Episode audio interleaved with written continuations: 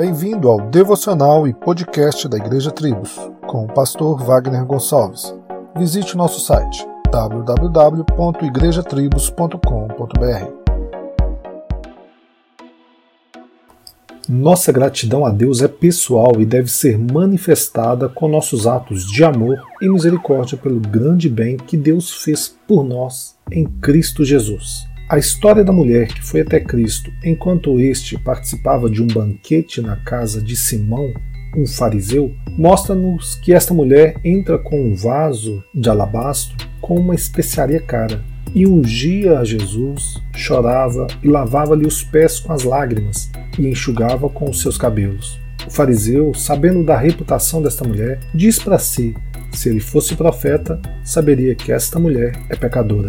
Então Jesus, com seu modo peculiar, lhe conta uma história e mostra que não só sabia da vida daquela mulher, quanto dos pensamentos do fariseu. Assim também, recebeu aquela adoração e perdoou os pecados daquela mulher. E como eram muitos os seus pecados, ela, em gratidão, manifestou toda a sua afeição e adoração ao eterno Deus enquanto o fariseu não demonstrava nenhuma, apesar de todo o suposto conhecimento que ele tinha sobre Deus.